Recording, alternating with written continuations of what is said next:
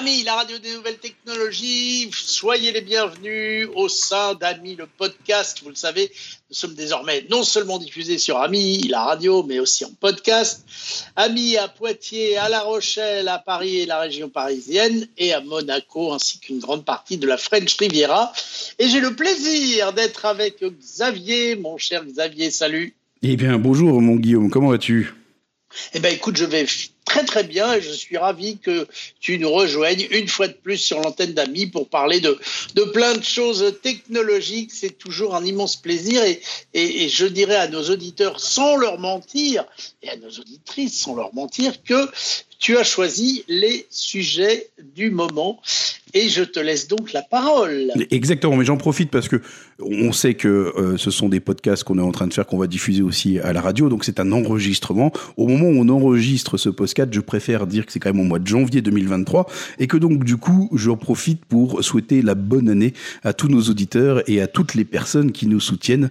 Dieu sait que la liste est, longue et bien évidemment à vous, mes patrons, Guillaume et bien sûr Benoît. Euh, voilà, donc bonne année 2023. Ça c'est le premier point, je voulais absolument quand même pouvoir le dire une fois à l'antenne. Et oui, alors je t'ai concocté plusieurs sujets, donc on va pouvoir en parler et on va se les scinder, on va en profiter. Et d'ailleurs, ce premier sujet, en fait, c'est un, sujet dont on parle très souvent tous les deux, qui est euh, évidemment le futur de la voiture électrique. Et je ne sais pas si tu as vu cette annonce euh, qui, a, eu de la part de, chez Uber déjà sur sa politique de voiture. Est-ce que tu es un peu au courant de comment Uber veut voir son parc automobile évoluer? Eh bien, écoute, non, pas complètement. J'ai pas suivi l'actualité du beurre et ça tombe bien parce que je vais écouter Ami le podcast et je crois que Xavier va nous en parler. Bon, en fait, ce qu'il faut savoir, c'est que déjà depuis un certain temps, euh, la plateforme avait décidé de bannir euh, toutes les voitures diesel déjà pour avoir donc une évidemment une meilleure empreinte carbone. Euh, alors bien que j'en profite, et je fais une parenthèse évidente parce que on a depuis des décennies critiqué le diesel. Ce qu'on a juste complètement oublié, c'est que dans la politique de sub parce que pendant tout un temps, quand même, les Français payaient moins de taxes sur le diesel que sur l'essence. C'est pour ça que le diesel était toujours moins cher que, que l'essence et qu'aujourd'hui, ils ont décidé d'appliquer les mêmes taxes, qui fait que du coup, le diesel coûte plus cher que l'essence actuellement. Juste, c'était un problème de taxe, mais c'était de la subvention de la part de l'État.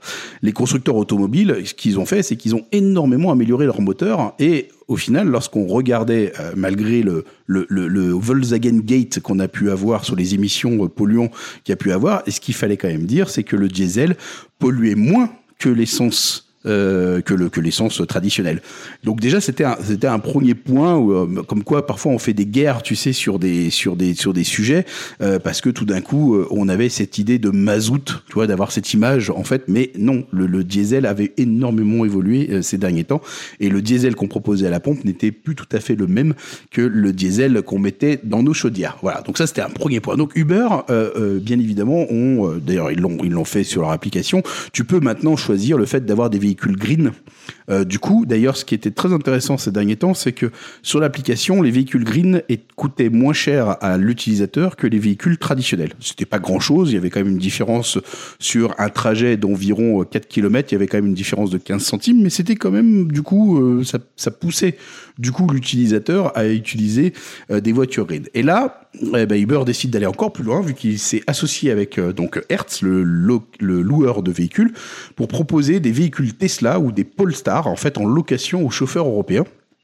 Et particulièrement. Polestar euh, Polestar, on va dire que c'est un, c'est une bonne question. Je pense que c'est, écoute, je ne sais pas. Voilà, je, je, je, vais être tout à fait honnête avec toi. C'est une bonne réponse. Euh, voilà, je préfère ne pas le dire, mais apparemment, donc je suis allé très vite sur notre moteur de recherche favori. Polestar, donc, est aussi des véhicules électriques ça avait du sens euh, de ne pas simplement euh, euh, faire un accord qu'avec Tesla. Et donc, du coup, en fait, ce qui, ce qui, ce qu'il faut se dire, c'est que dans cette phase d'électrification qu'on a de la, de la flotte automobile, euh, eh bien, euh, du coup, c'est vrai que euh, le, le, géant donc du covoiturage a décidé de s'équiper de 25 000 véhicules louer directement aux chauffeurs de la plateforme. bon, ce qu'on sait, c'est que les deux entreprises collaborent déjà, en fait, depuis 2015. Hein, donc, c'est pas d'aujourd'hui déjà qu'il y a un accord entre Hertz et Tesla Polestar. Euh, mais ce, partenariat du coup euh, va plus loin parce que justement ils se sont dit on va euh, permettre aux chauffeurs français, euh, du coup, parce qu'il y avait vraiment un, point sur la partie euh, française, c'était justement de, euh, de leur proposer le fait qu'ils puissent louer du coup des Tesla au service de leur travail sur la plateforme. Ce qu'il fallait aussi savoir, c'est que Uber compte interdire aussi aux chauffeurs de s'inscrire sur la plateforme avec des véhicules thermiques à partir de 2030. Hein. donc 2030, soyons honnêtes, c'est quand même dans pas si longtemps que ça. Et c'est vrai que j'ai trouvé ça. Enfin, je sais pas ce que tu en penses, mais c'est vrai que j'étais j'étais alors j'étais à la fois euh, surpris de ce choix. Pourquoi? Parce que soyons honnêtes, aujourd'hui, avec euh, l'explosion, alors tu vas me dire c'est daté ce que je vais dire, mais euh, à mon avis, je pense que l'augmentation du prix de l'électricité ne risque pas de diminuer, en tout cas pas pour 2023, c'est pas pour... D'ailleurs, je ferai une parenthèse sur ça, j'en profite mon gueule, mais est-ce que tu sais pourquoi finalement, techniquement parlant, en France, on a le prix d'électricité qui a augmenté oui, parce qu'il est, il est couplé sur le prix du gaz, il est couplé sur les prix européens de l'électricité, et malgré le fait que nous ayons beaucoup de centrales nucléaires, euh, on devrait payer l'électricité moins cher, mais comme elle est indexée sur le, le prix du gaz, et ben du coup elle est haute, et ce qui est d'ailleurs assez aberrant. Les Anglais, à une époque, faisaient comme nous, et maintenant ils ont scindé en deux, et on devrait faire pareil. Alors, c'est presque c'est presque ça. Je peux me permettre d'être un peu plus complémentaire parce que c'est quand même très intéressant de comprendre. en, fait, ce qu'il faut savoir, c'est que donc du coup, euh, bon, déjà, ce sera un principe simple, c'est que lorsqu'on produit de l'électricité, il faut qu'elle soit consommée. En gros, le, le dilemme qu'ont des fournisseurs énergétiques, c'est de fournir. Et tu vas comprendre pourquoi je, je parle de ça, parce qu'on parle de voitures électriques derrière tout ça. Et il faut comprendre du coup l'impact que ça peut avoir sur le réseau. C'est que du coup, on se retrouve à devoir à faire en sorte que l'ensemble des usines produisent la quantité d'énergie dont on a exactement besoin. Il ne faut pas qu'elle produise plus ou il ne faut pas qu'elle produise moins, car dans les deux cas, ça génère un blackout. Dans tous les cas, s'il n'y a pas assez d'électricité, bah, il y, a des choses qui tombent, des secteurs qui tombent en panne, et s'il y en a trop, c'est une explosion du, du, circuit. Donc, on est tout le temps en train d'ajuster, en fonction de la charge de la demande, d'ajuster la production. Sauf que ce qu'il faut comprendre, c'est que pour définir le prix du kilowattheure, comment ça s'est passé? En gros, aujourd'hui, on est évidemment alors sur un marché européen, j'aime pas dire ça, sur une interconnexion européenne. Aujourd'hui, euh, de, de, de, de, chez nous jusqu'à jusqu'à la Russie, on peut considérer que notre réseau électrique est connecté, c'est-à-dire que euh, une usine française est capable de fournir de l'électricité au fin fond de l'Europe. Oui, c'est comme ça que ça fonctionne. Et du coup, ce sont l'intégralité des usines euh, européennes qui produisent pour tout le monde. En fait, c'est pas euh, simplement nous qui avons des réacteurs nucléaires qui produisons pour la France. Ce qu'il faut savoir, c'est que sur ces 40 dernières années, la France a toujours été plutôt dans un marché pour une fois favorable où sa balance commerciale fait qu'elle exportait plus d'électricité qu'elle n'en importait. Et récemment, à cause de tous les problèmes qu'on a su sur les usines nucléaires, elle a dû faire l'inverse. Elle s'est retrouvée pour la première fois de sa vie à devoir importer un peu plus d'électricité qu'elle en a exporté. Bon, ça c'est le premier point. Mais pour comprendre le prix du kilowattheure, parce que tout ça n'est toujours pas expliqué, en fait, ce qu'il faut arriver à comprendre, c'est que le prix du kilowattheure est fixé par rapport à donc l'ensemble des, des, moyens vis-à-vis de la demande. Je t'explique. En gros, ce qu'on fait, c'est qu'on va prendre les, premières usines qui vont coûter le moins cher en termes de kilowattheure en premier. Donc on va mettre tout ce qui est énergie renouvelable, panneaux solaires, euh, éoliens, en premier. Et elles vont fournir une quantité d'énergie par rapport à une demande. Tu vois, donc par exemple aujourd'hui, on va considérer que le, le, le renouvelable représente environ 15% de la demande. Après, derrière, évidemment, nous qui sommes français, nous apportons donc tout ce qui est nucléaire, euh, évidemment. Sauf que nous, dans notre cas, ce qui s'est passé, c'est que notre nucléaire, ayant eu la moitié des réacteurs qui se sont arrêtés, en fait, du coup, notre capacité de production a été aussi diminuée. Euh, après, par rapport à la demande, donc là, par exemple, pour le nucléaire, ça représentait à peu près une quarantaine de pourcents. Quand tu fais le calcul, on n'est qu'à 45% nucléaire renouvelable. Donc, du coup, après, on, on prend celles qui, qui polluent un peu plus, parce que c'est aussi ça, parce qu'il y a, y a, on paye une taxe CO2 en plus sur ça. Donc, enfin, pas nous, par exemple, les fournisseurs payent des taxes CO2. D'accord? Donc après, on fait appel euh, euh, évidemment aux usines à gaz, et puis après aux usines à charbon. Et pourquoi les usines à charbon? Parce que avant la guerre en Ukraine, euh, quelque part, avec la taxe CO2 qui était très importante pour les usines à charbon, c'était elle qui coûtait le plus cher. Donc on va du moins cher en termes de, de, de prix au kilowattheure jusqu'au plus cher. Et en fait, ton prix correspond à une ligne qui à la fin de ta demande, et c'est pour ça qu'on les met à la fin, si finalement ton renouvelable, ton nucléaire n'a pas suffi pour pouvoir euh, fournir la demande complète euh, d'électricité, alors on est passé sur du gaz et sur du charbon, et le charbon, du coup, faisait que ça, ça commençait déjà à envoler le prix parce que on allait prendre comme référence le charbon, et donc du coup, Là où ton kilowattheure coûtait moins cher en renouvelable, parce qu'il coûte que dalle en renouvelable, hein, faut, faut, faut, une fois que ça a été installé, c'est fait. Effectivement, ça ne coûte plus rien. Le nucléaire, ça coûte pas grand-chose. L'uranium ne coûte presque rien sur le marché aujourd'hui. Euh, et du coup, ce qui était intéressant pour elle, c'est que quand on se retrouve à prendre comme prix le kilowattheure avec du gaz et du charbon, eh bien en fait, du coup, tu te retrouves à avoir une zone de profit pour toutes les autres usines. Parce que en gros, toi, tu achètes ton kilowattheure, par exemple, je, dis exprès une bêtise, par exemple 4 euros le kilowattheure. Si on avait eu que euh, le nucléaire et le renouvelable, on l'aurait, il aurait peut-être payé 1,83€, je veux dire, pendant ce temps-là. Sauf que si tu dis à du nucléaire que finalement tu vends ton kilowattheure à 4 euros parce que tu as eu besoin des usines de gaz et des usines de charbon, bah lui, son niveau de rentabilité, il est beaucoup plus de profitabilité est beaucoup plus importante. Et donc, en fait, ce qui s'est passé, c'est que souvent le charbon était la dernière. Or, avec l'explosion du prix du gaz à cause du fait qu'on ne peut plus avoir du gaz de Russie, ce sont maintenant les usines à gaz qui, qui arrivent en dernier et qui font exploser le prix du kilowattheure.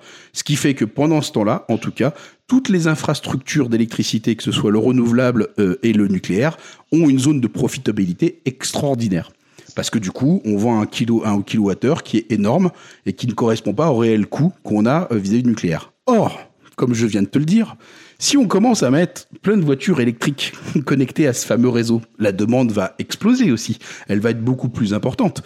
Ça va être beaucoup plus dur pour euh, les fournisseurs d'arriver à prédire quel niveau d'électricité on va devoir avoir. Donc du coup, ils vont prévoir une demande forte qui dit de prévoir une demande forte avec l'augmentation du nombre de véhicules électriques en place et connectés au réseau, eh bien, malheureusement, cela va de toute façon nous amener à avoir un prix du kilowattheure qui va continuer à augmenter. Alors, voilà, là où on se disait que c'était extraordinaire lorsque, lorsque la Zoé est sortie, on était en train de dire qu'on allait pouvoir rouler beaucoup moins cher qu'avec de l'essence. Eh bien, aujourd'hui, je tiens à te dire que avec la route qu'on est en train de prendre actuellement, rouler en électrique coûtera plus cher que de rouler en essence. Et là, je me dis, bah mince, quoi, en fait, on a, on a encore tout rien compris, quoi, en fait. C'est-à-dire que le progrès euh, qu'on était censé nous, nous, nous, amener et que quand on essayait de nous vendre des voitures électriques, c'était pour dire, vous verrez, ça vous coûtera moins cher que d'être euh, à l'essence, euh, parce que de toute façon, l'essence, c'est fini. Ce qui est vrai, l'essence, c'est fini. Hein, depuis 2008, le pic, en fait, de production est, est, est passé. Maintenant, on est en dégression, en fait, on, consomme beaucoup plus que ce qu'on est capable de trouver comme nouveau gisement. Donc, du coup, de toute façon, pour l'instant, on est dans une phase de dégression en termes de stock sur euh, le, pétrole. Le gaz, c'est prévu pour 2030, de toute façon, et encore, c'était prévu pour 2030 avec la Russie euh, inclus. Donc, de toute façon, c'est sûr qu'il va falloir qu'on trouve euh, d'autres solutions. Mais en tout cas, là, ce que je voulais te dire, et pardon, j'étais un peu long dans mon explication, hein, c'est c'est que en fait, malheureusement, euh, avec euh, bah, cette augmentation de véhicules électriques sur le réseau, je ne suis pas sûr que, enfin, il faut arriver à se dire que ça va de toute façon avoir des vrais impacts pour tous les concitoyens, quels qu'ils soient, parce que la demande sur le réseau sera du coup beaucoup plus importante et donc demandera inévitablement le fait de, de, faire appel aux usines à charbon et aux usines euh, au gaz. Voilà. Ou alors, ou alors, je ne sais pas où on en est, c'est toi le maître des horloges. On, on, est à 14 minutes. Bon, mais magnifique. Ou alors, faire ce que sont en train de faire les Japonais qui sont malins, c'est-à-dire d'avoir des voitures électriques qui, connectées à des compteurs comme, comme nos Linky, sont intelligentes et peuvent euh, récupérer de l'électricité. C'est-à-dire que quand le réseau produit trop d'électricité, votre voiture se charge et devient un gros accu. Et quand le réseau a besoin de l'électricité, si tu ne te sers pas de ta voiture et si ta voiture sait que tu vas pas partir de chez toi dans 10 minutes, elle peut renvoyer de l'électricité dans le réseau. Euh, question, comment on sait euh, qu'on n'a pas besoin de la voiture dans les 10 minutes? Ça par contre, la voiture, elle n'est pas capable de le savoir. Ah, moi, je pense qu'on le sait avec justement les programmes d'intelligence artificielle qui vont analyser tes habitudes d'utilisation de ta voiture parce qu'on l'utilise quand même un peu toujours de la même manière. Et elles vont se dire que si tu as branché ta voiture à 21h et qu'en général tu pars à 7h du matin, elle sait qu'elle a toute la nuit pour faire sa tambouille et pouvoir de temps en temps se charger ou pourquoi pas se décharger pour soulager le réseau. En tous les cas, ça se fait au Japon. Je comprends, je comprends, mais en tout cas aujourd'hui. spécial qui soit capable de récupérer le courant du réseau, mais aussi de l'envoyer dans le réseau. Mais c'est une des possibilités parce que, et pourquoi je te dis ça, c'est tout simplement penser parce que notre gros problème aujourd'hui avec l'électricité, et tu vas être d'accord avec moi, on peut pas la stocker. Voilà, on peut pas la stocker, sauf dans les voitures. Alors, c'est pas ce qu'il y a de mieux, mais c'est un bon début. Et bientôt, je pense, dans trois ou quatre ans, ils arriveront à trouver des solutions pour qu'on ait, en plus de notre ballon d'eau chaude, un gros ballon d'électricité dans lequel tu rangeras ton électricité, un accu géant. Je pense qu'on finira par y arriver et ça sera une, très bonne invention. Alors d'accord, j'entends bien. Ce que je veux dire derrière, c'est que euh, on en profite parce que quelque part ça reste dans le sujet aussi de toute façon. Euh, tu, tu, es au courant quand même que dernièrement euh, il y a eu des petites infrastructures américaines d'universités qui ont réussi à atteindre la fusion nucléaire. Tout à ça, ce sera, à mon avis, une des solutions pour pour plein de raisons. Alors même si je, je, je suis assez d'accord avec Jean-Pierre Petit lorsqu'il explique euh, les problématiques euh, d'une installation comme ITER. Bon, enfin, vu comment c'est parti ITER, on a l'impression que c'est un projet qui va jamais se finir, hein, parce que ils, bon, ils ont commencé à le construire. Je dis pas le contraire, mais euh, j'avoue que là, avec la, la Z machine, ce qui était intéressant, c'est que euh, euh, avant, quand on a quand on a développé un principe comme ITER, c'est parce qu'en en fait, on cherchait à atteindre les 150 millions de degrés. Parce que en gros, quand on parle, de, fusion nucléaire, on, on, avait pris euh, le tritium et, et l'hydrogène parce que c'était ce qui permettait d'avoir la température la plus basse à avoir, 150 millions de degrés. Sauf que là, la Z machine, elle a été capable de monter à 3 milliards de degrés. 3 milliards de degrés. T'imagines? Donc là, euh, on est capable du coup de faire des fusions nucléaires avec d'autres éléments beaucoup plus faciles et en plus qui ne génèrent aussi aucun déchet. Donc ça, sûrement que euh, on va pouvoir, enfin, je pense qu'une des vraies solutions euh, actuelles pour pouvoir avoir cette énergie illimitée, c'est évidemment cette fusion nucléaire. Et en plus, pour un autre point, parce que c'est pareil, euh, euh, on va avoir des problèmes euh, d'eau potable en même temps aussi, et que aujourd'hui, quand on fait de la désalinisation d'eau, on consomme énormément d'électricité pour pouvoir dessaler en fait l'eau de mer. Or là, si on a la fusion, on pourra euh, avoir des dizaines des dizaines d'usines de, désalinisation pour rendre l'eau potable. Parce qu'aujourd'hui, 97% de l'eau est imbuvable contre euh, 93, pardon, 93% et 7% de l'eau est, buvable seulement. Bon, bah là, on pourra trouver des solutions. Mais en attendant, jusqu'à présent, pour le consommateur euh, français, européen, de toute façon, lui, euh, à mon avis, 2023 sera pas une bonne année pour sa facture d'électricité. Et si vous êtes des fans de tout ce qui est fusion nucléaire, je vous invite à aller voir dans les archives d'Ami le podcast, puisque nous avons fait un billet sur la fusion nucléaire avec Charles, justement sur ce qui se passe aux États-Unis, dont tu viens de nous parler brièvement. On a fait tout un billet avec Charles, donc allez le voir, c'est Ami le podcast. Et puis si vous n'êtes pas encore abonné, abonnez-vous, voilà, vous savez tout. Euh, mon cher, nous allons nous quitter, mais nous retrouver bientôt pour de nouvelles aventures sur Ami le podcast. En tous les cas, c'est toujours un plaisir de te retrouver. Et n'oubliez pas que vous pouvez aussi nous laisser vos petits commentaires vocaux au 01 76 21 18 10. cher Xavier, tu le connais par cœur maintenant? Oui. 76, 21, 18, 10, je l'ai. Non, je l'ai. Ouais, 01, 76. Il m'a fallu 4 ans, mais voilà, j'y suis arrivé. Ouais, non, mais écoute, tout va bien. L'important, c'est d'y arriver. Euh, Exactement. à bientôt pour de à bientôt. aventures. Merci beaucoup.